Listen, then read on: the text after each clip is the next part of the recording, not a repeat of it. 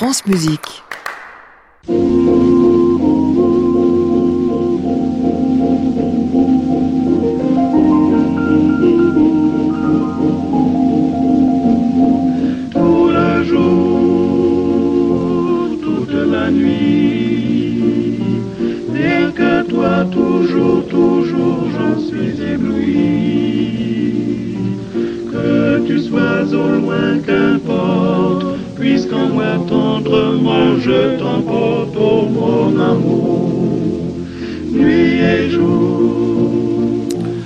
Allez, avouez, vous avez manqué ce générique pendant les deux mois d'été, je le sais bien. Moi, il m'avait manqué en tout cas. Je suis ravi de vous retrouver ce soir en direct depuis l'hôtel Bedford à Paris pour une quatrième saison du Classic Club. Si on m'avait dit que ça aurait duré trois ans, j'aurais jamais cru, mais absolument jamais. Ce sera le cas. En tout cas, on est absolument ravis tous de se retrouver ici à l'hôtel avec toutes les équipes, Monsieur B, Rue, la famille, nos amis Ludovic et Olivier. On parlera avec eux peut-être dans cette émission si ça se trouve. Mais ce qui est certain, c'est qu'on commencera aujourd'hui avec le cœur, les passions du cœur. Ce sera le titre euh, du programme de ce jour. Les passions du cœur, c'est aussi le titre d'un livre. Son auteur, Bernadette Lespinard, est avec nous. Jacques Van Erle, qui connaît le cœur international comme sa poche, viendra commenter. Nous sommes ensemble jusqu'à 23 heures, bien sûr. Bienvenue à tous dans le Classic Club.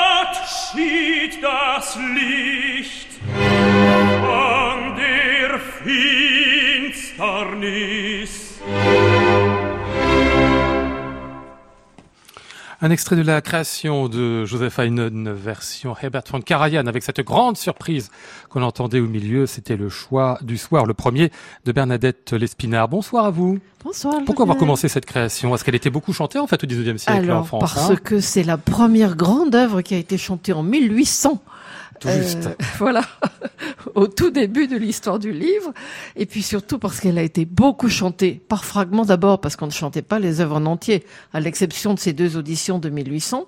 Après, on les a chantées par fragments, avant que au tout début du 19e siècle, on revienne à l'idée de chanter les œuvres en hmm. entier et non plus en morceaux choisis comme ça a été le cas pendant des, hmm. décennies.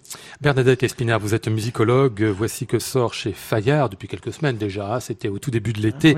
Les passions du cœur, 700 pages pour parler euh, du cœur. On va voir sous quel angle, mais très rapidement. D'abord, ça vous a occupé quasiment toute votre vie, ce sujet-là, non? Euh, Ça m'a occupé toute ma vie en tant que choriste, en tant que chef de chœur, petit chef de chœur, sans, sans grandes ambitions, et puis comme musicologue pendant pas mal d'années, oui. Et mais je n'ai pas fait que ça tout de même. Hein. J'ai pas passé ma vie dans le chœur, mais euh, quand, en intitulant Les passions du cœur, j'ai pensé à tous ces passionnés qui chantent dans les chorales, à tous ces passionnés qui les dirigent mmh. et à tous ces passionnés qui sont devenus professionnels du chant, du, du chant choral, parce que l'idée de professionnel de chant choral est relativement récente. Mmh. Alors, ce qui est passionnant avec ce livre, Bernadette Espinard, c'est que vous traitez pas de l'histoire des œuvres comme on pourrait le faire dans une histoire de la musique, des œuvres écrites pour le cœur depuis deux non, siècles. c'est pas la peine de faire un catalogue, ils, existent déjà. Ah peut-être, enfin, le, le sous-titre, la musique chorale, et c'est pratique en France, dit bien que vous étudiez cette chose compliquée quand même à saisir, qui est comment on a chanté en France depuis 1800 jusqu'à 1950, c'est-à-dire en fait euh, le chant amateur, essentiellement, évidemment aussi le professionnel, mais l'essentiel du livre est consacré quand même à la pratique, je dirais presque euh, tous les jours. Hein. Oui, mais il y a quand même pas mal de professions, de professionnels dans mon cas. Alors en fait, euh, c'est un peu l'histoire du fil et de la pelote, mon, mon livre. J'étais partie avec l'idée de travailler sur le cœur a cappella, non pas comme analyse, comme l'a fait Marielle Cafafa récemment, mais comme création ex nihilo presque au tournant du 19e, 20e siècle et puis, je me suis rendu compte que chanter a cappella, on chantait a cappella ailleurs, avant, mhm. dans d'autres termes, et que en tirant les fils, euh, il fallait que j'aille plus loin, plus haut, plus large, D'où cette, euh, ce panorama de l'église, l'école, le concert. C'est ça. Euh, Tous les endroits où on chante finalement en France depuis quasiment deux oh, J'en ai laissé certainement. oui, oui très certainement. Vous n'avez pas vu l'international, on aura pour ça. Jacques Vaner, le bonsoir à vous, Jacques. Bonsoir. Alors vous connaissez, je vous ai déjà reçu euh, il y a plusieurs fois dans cette émission ou dans d'autres émissions. Vous êtes fondateur, directeur de Polyfolia. Rappelez-moi, rappelez à nos auditeurs ce qu'était Polyfolia. Eh ben, Polyfolia a été pendant 12 ans une espèce de vitrine marché des ensembles émergents euh, euh, de professionnels, des jeunes professionnels dans le monde.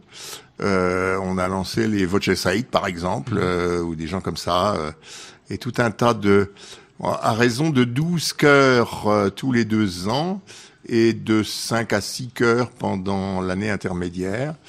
Donc on a invité 100 et quelques euh, chœurs de de la fine fleur de ce qui se fait aujourd'hui au travers de la planète. Et aujourd'hui, c'est devenu donc Polyfolia internationale, c'est-à-dire vous êtes Alors oui, il y a, y a, eu un hein. jour où nos chers euh, les libéralités des des collectivités locales se sont limitées euh, mmh. de façon drastique.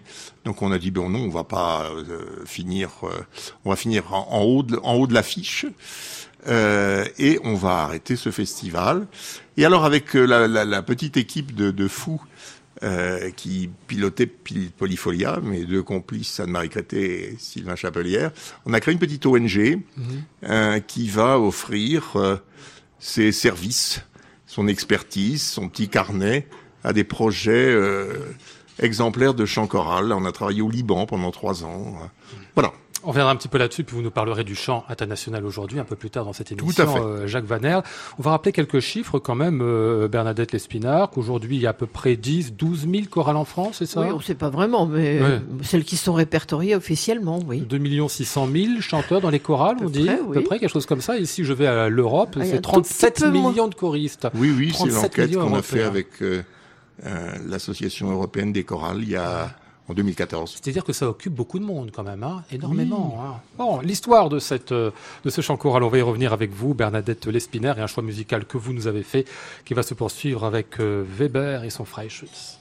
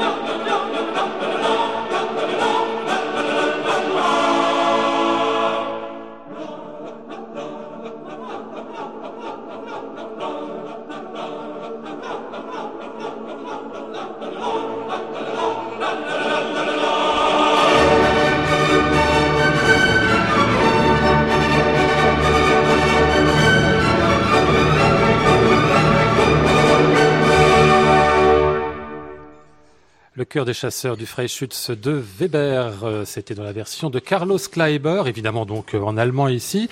Bernadette Lespinard, on l'a chanté beaucoup en français cette pièce-là. Hein? Oui, bien sûr, on chantait tout en traduction, puisque euh, les, on dit aujourd'hui que les Français commencent à pratiquer les langues étrangères.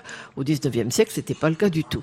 Et il s'agissait de faire chanter des chœurs d'hommes et des chœurs a cappella, des chœurs composés de on va dire de travailleurs. moi, je ne crois pas à la légende des cœurs ouvriers, parce que quand on sait les journées d'ouvriers au 19e siècle, il y avait très peu de chances pour qu'ils aillent chanter dans une chorale après. Mais disons, des artisans, des employés, enfin, un, monde réel. Et alors, ce chœur de Weber a eu un succès énorme, et surtout, il a généré ensuite euh, une floraison de, de chœurs de chasseurs, à partir du moment surtout où le droit de chasse a été libéré. Alors, c'est devenu un grand, une grande chose, mais on chantait à cappella. Alors, vous avez entendu tout de même là le nombre de tagada, de la la la, euh, et c'était le, le, geste favori des, des auteurs de. Et alors ces auteurs-là étaient souvent des professeurs de conservatoire qui n'ont pas forcément écrit les, des chefs-d'œuvre. Pas des choses immortelles, oui, mais, qui étaient faites pour être chantées euh, par, par mais celui de Weber euh, reste un chef-d'œuvre du genre, d'autant plus que Weber puise aux sources du Volkslied, mmh. ce qui n'était pas le cas de, nos chœurs de chasseurs. Alors, revenons à l'origine un petit peu du chœur dont vous nous parlez, Bernadette. Euh, moi, j'ai toujours entendu dire, vous allez me dire si c'est vrai ou c'est faux, qu'en fait, la Révolution française a tout cassé, parce qu'avant, il y avait les maîtrises d'église, donc une vraie tradition de chant choral en France, mais évidemment, une tradition religieuse, que la Révolution a cassé tout cela, et qu'après, il n'y a plus rien eu. J'ai l'impression que c'est pas tout à fait juste quand même, à hein, la lecture de votre livre. C'est vrai et c'est faux. Euh, elle a tout cassé du point de vue religieux.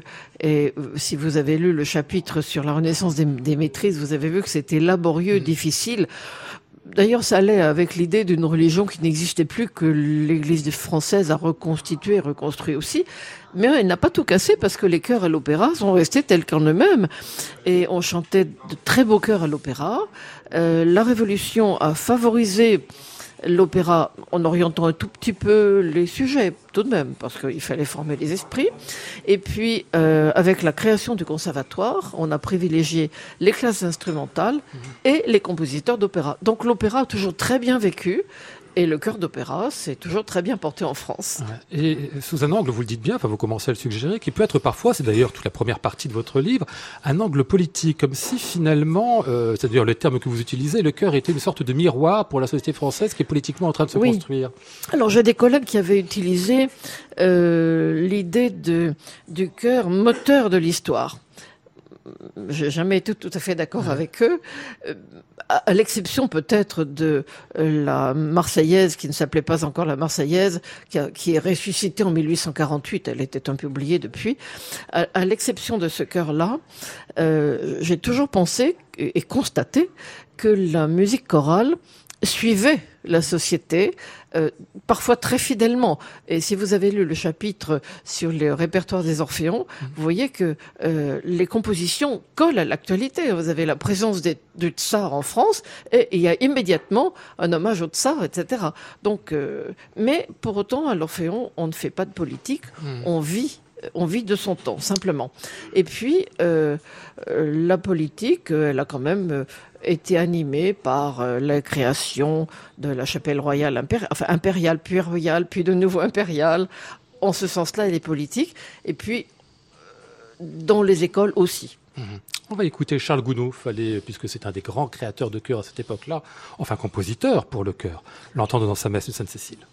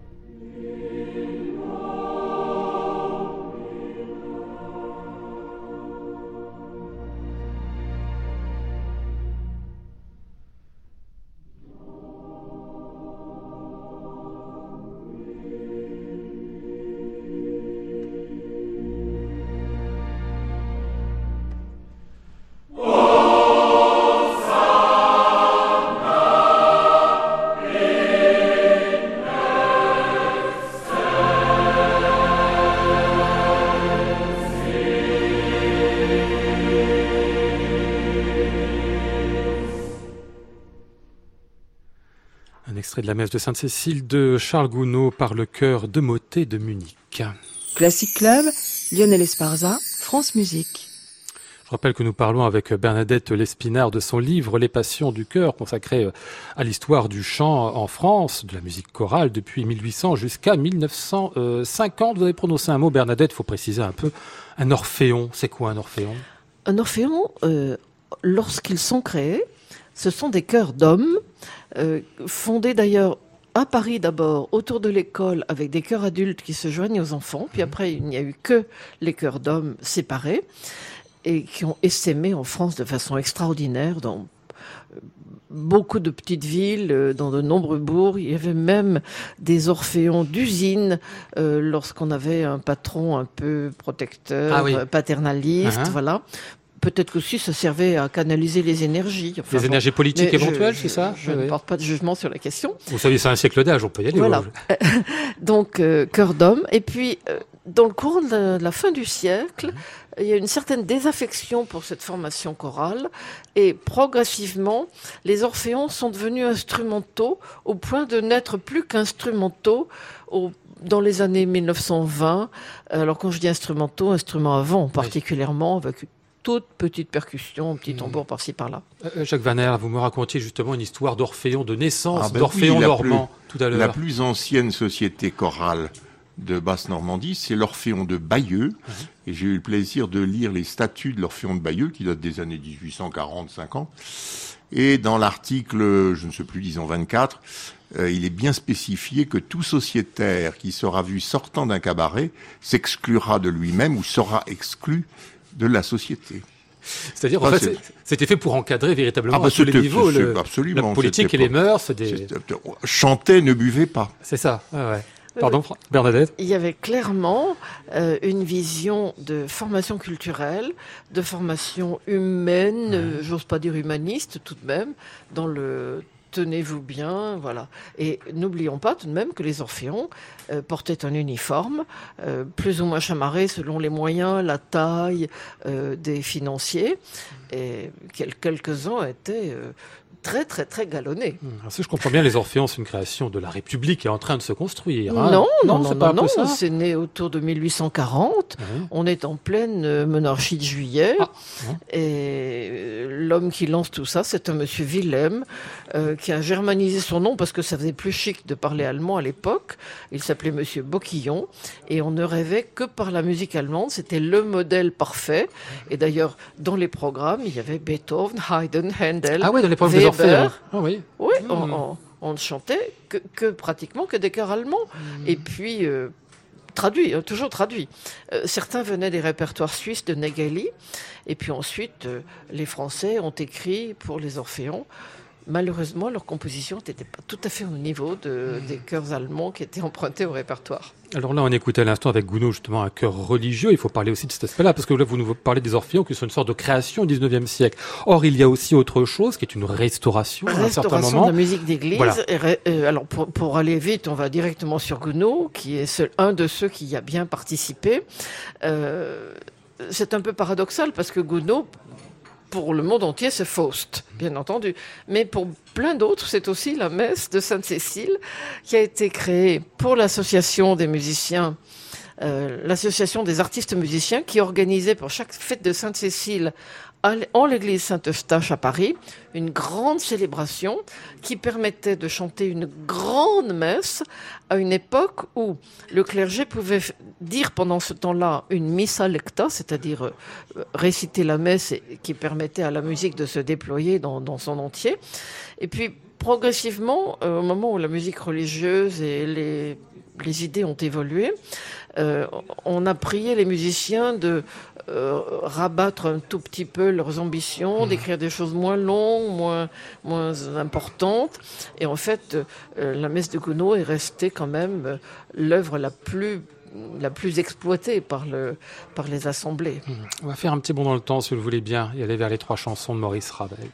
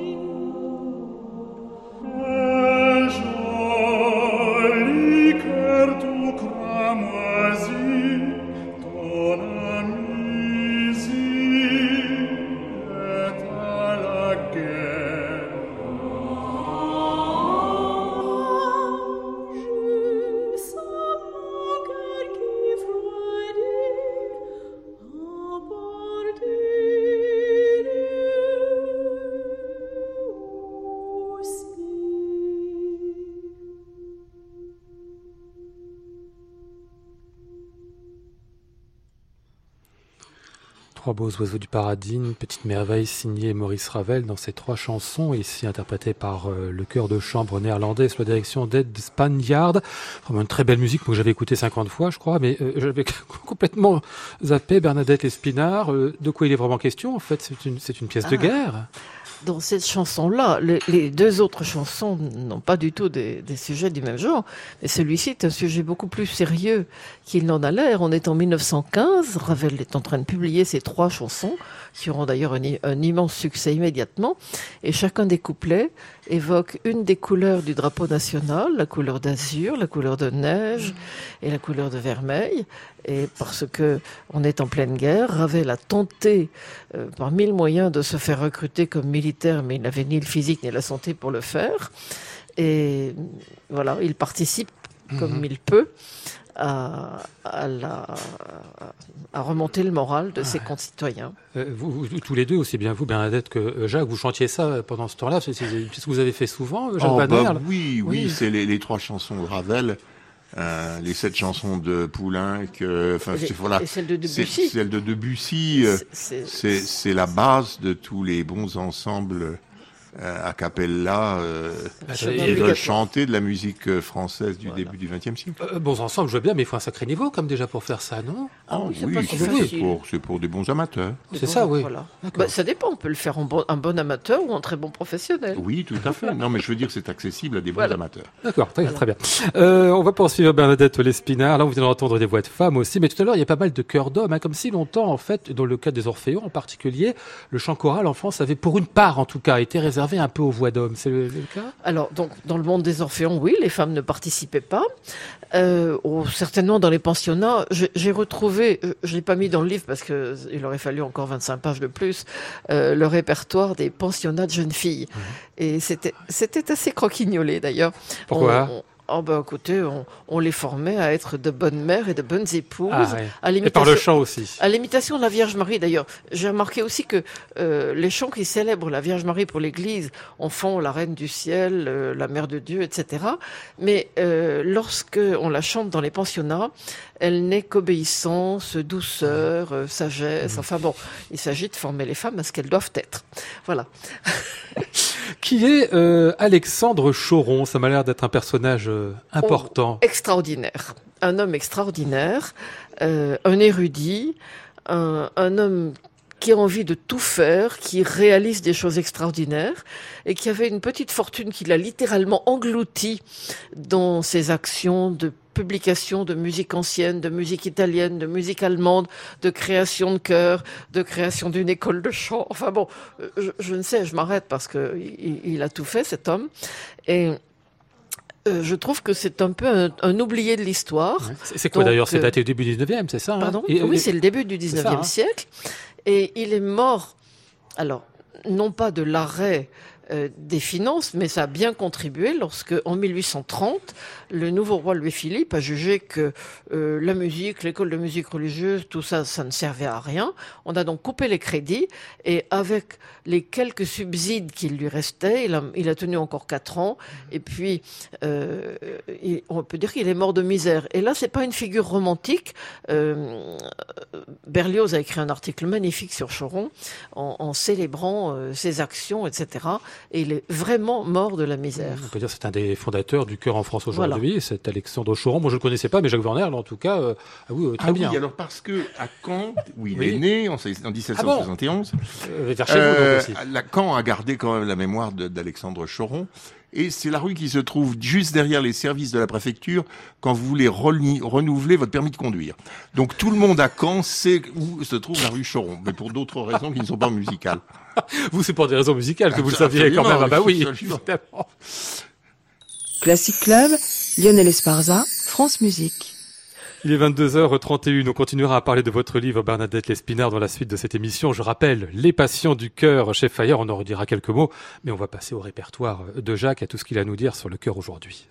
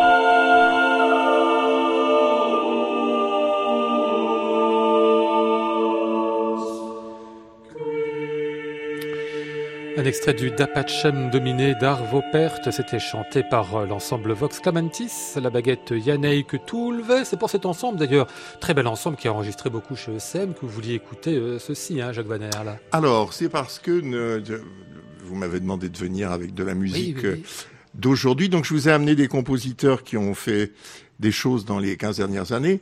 Et ce très très bel ensemble Vox Clamantis, qui est composé de sept hommes, sept femmes, euh, qui a construit son répertoire autour de euh, tout ce qui dépend, euh, tout ce qui descend, pardon, de la musique de plein chant mhm. dans et, et, modale dans le monde estonien est, est, un ensemble absolument fabuleux que j'ai eu l'occasion d'entendre parce que cette année, le festival Europa Cantat qui réunit 4000 chanteurs, 60 euh, pays, 100 euh, concerts, etc., de chants chorales, d'ateliers, de conférences, mais aussi de concerts professionnels dans un pays d'Europe différent tous les deux ans, était cette année en Estonie, à Tallinn.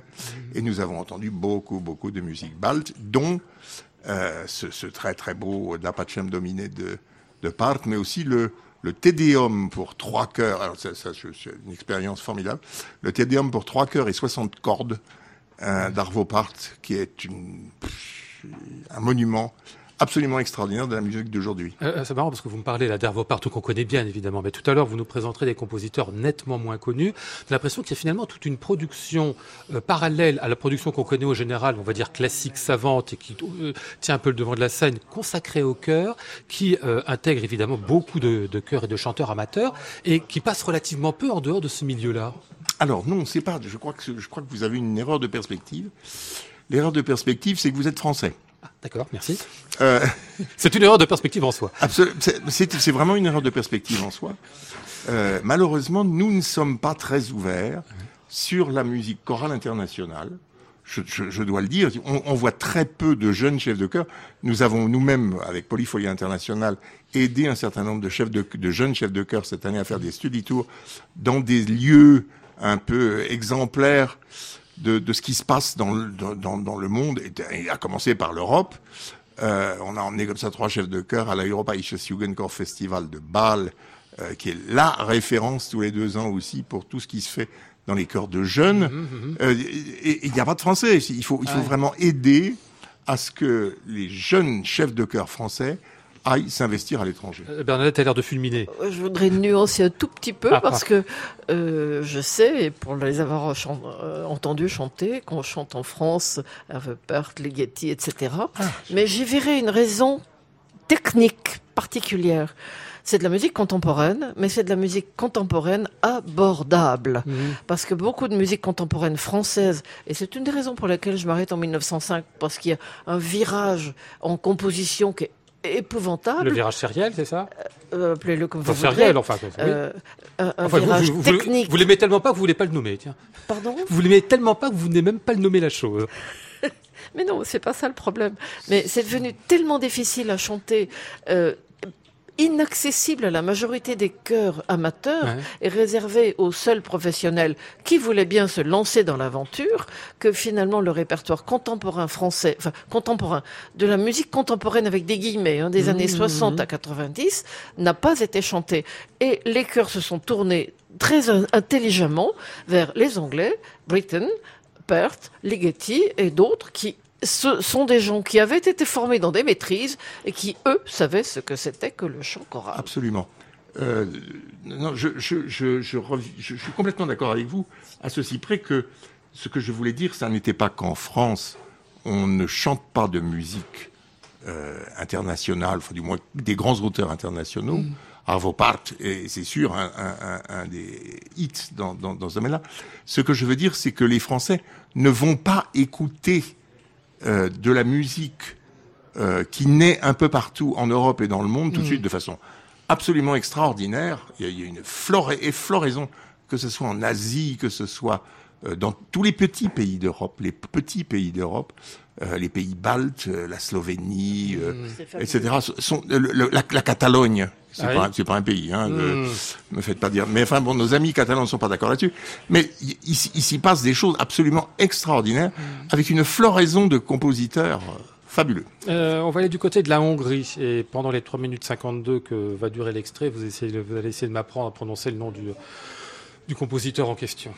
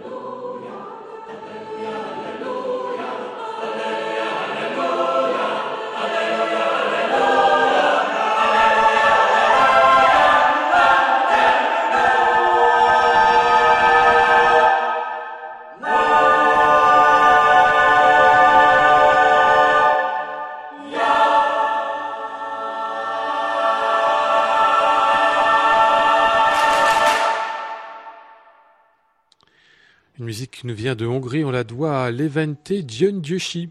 Prononcé correctement, ça va, c'est certifié par Jacques Vaner.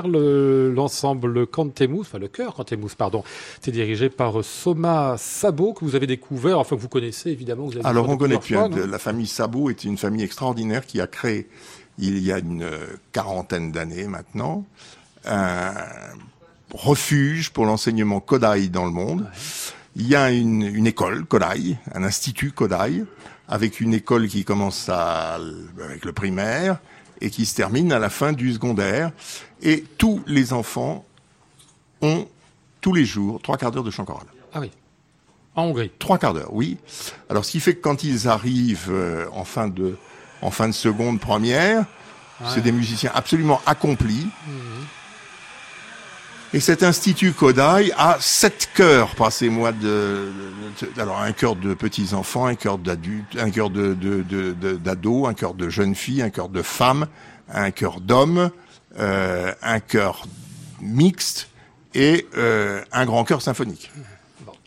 Euh, je reviens un petit peu à la France, si vous voulez bien, avant d'aller vers un autre pays que vous nous présenterez tout à l'heure. Euh, Jacques, fait quelque temps que euh, l'équipe Macron, on va dire, a mis en place, a voulu mettre en place en tout cas cette idée, puisque vous nous parliez de, l'enseignement par le chant choral, de faire justement de la chorale à l'école. J'ai l'impression que ça fait longtemps que c'est un serpent de mer dont on parlait. Il faut le faire, faisons-le, comment on le fait, etc. Qu'est-ce que vous pensez de ce qu'il est en train de se réfléchir en ce moment l'un et l'autre? Vous avez l'air une, une, tête complètement accablée. On va commencer par Bernadette. Alors moi j'en pense le plus, blanc, le plus grand bien, bien sûr, et je souhaite bonne chance à notre ministre de l'Éducation nationale.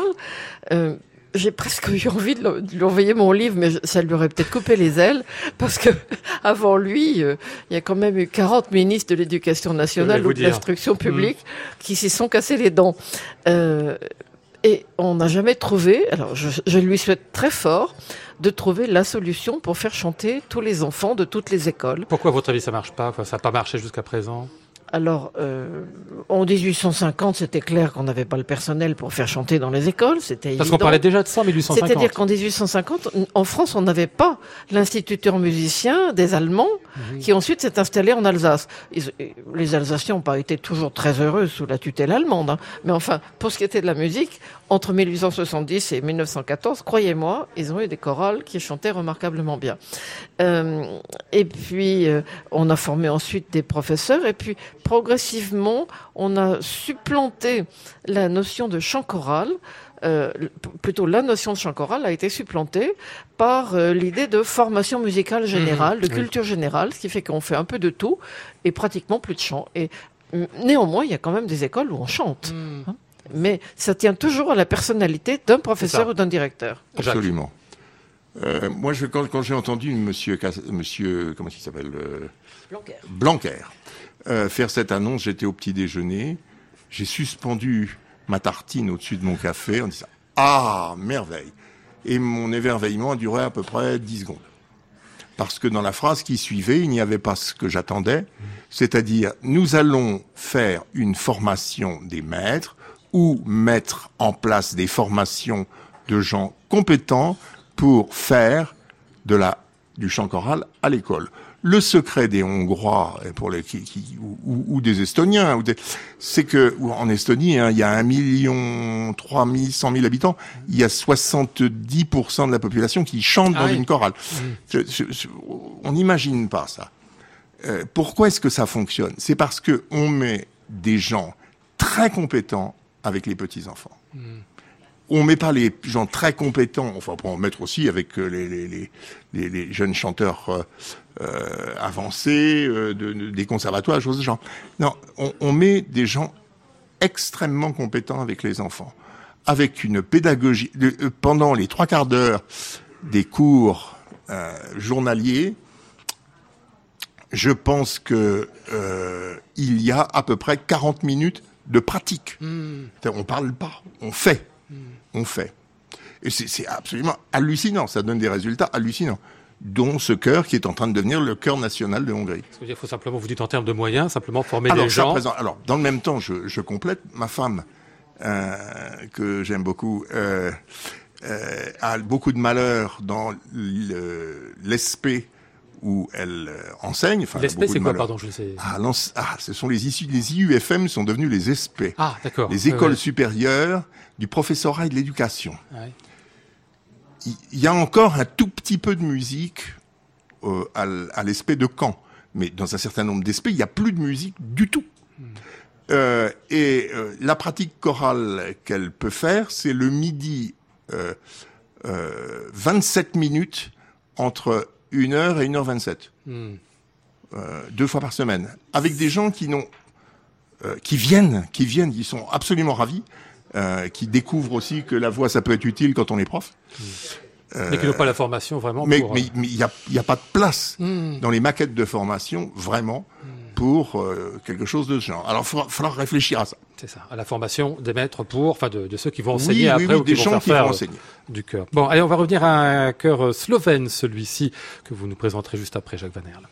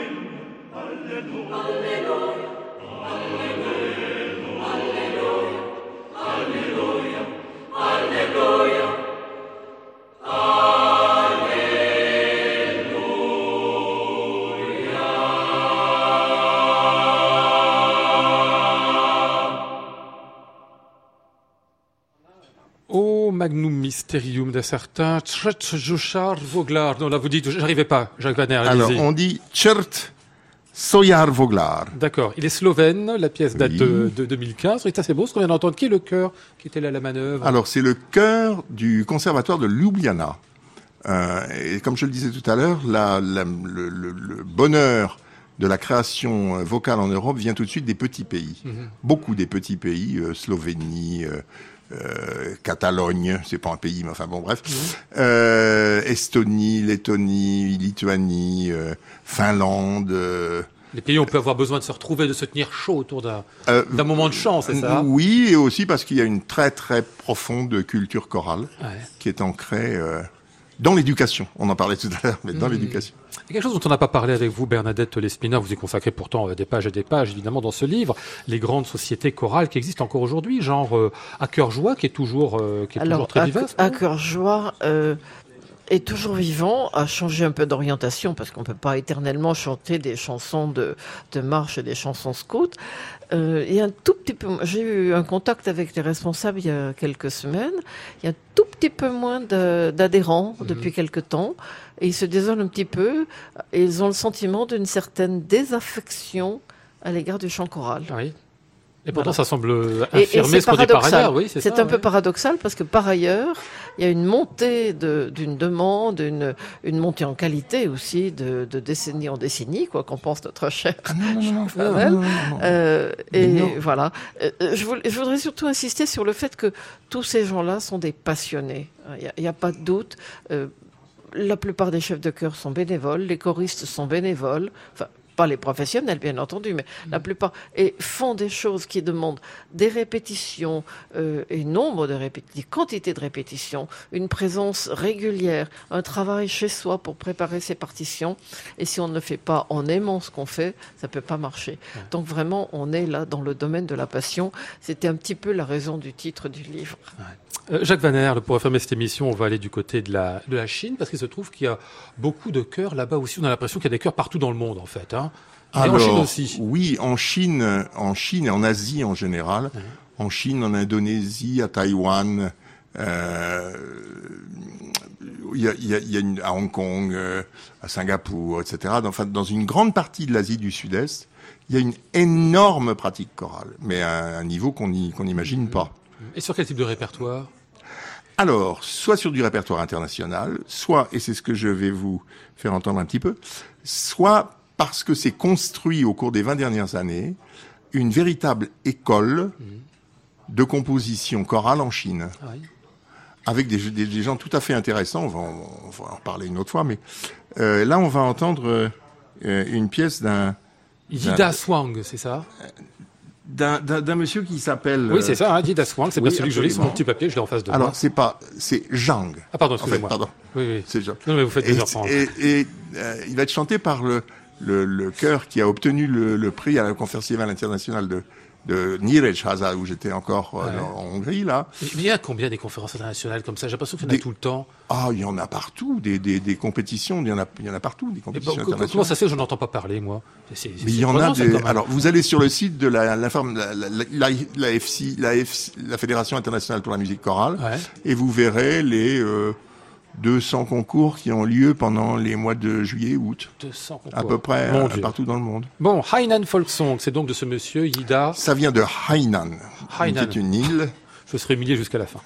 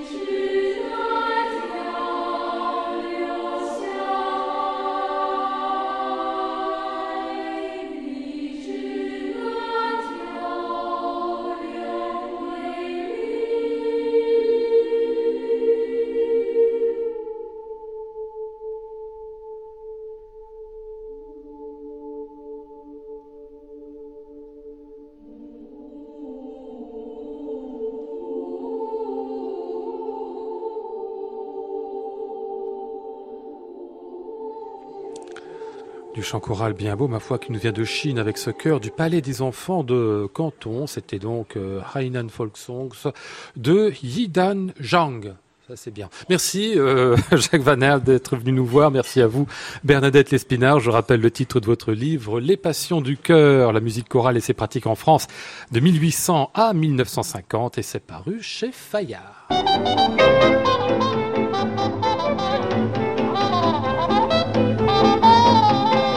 Nous étions ce soir avec Flora Sternadel, Antoine Courtin, Michel Gassic et Adrien Gaza.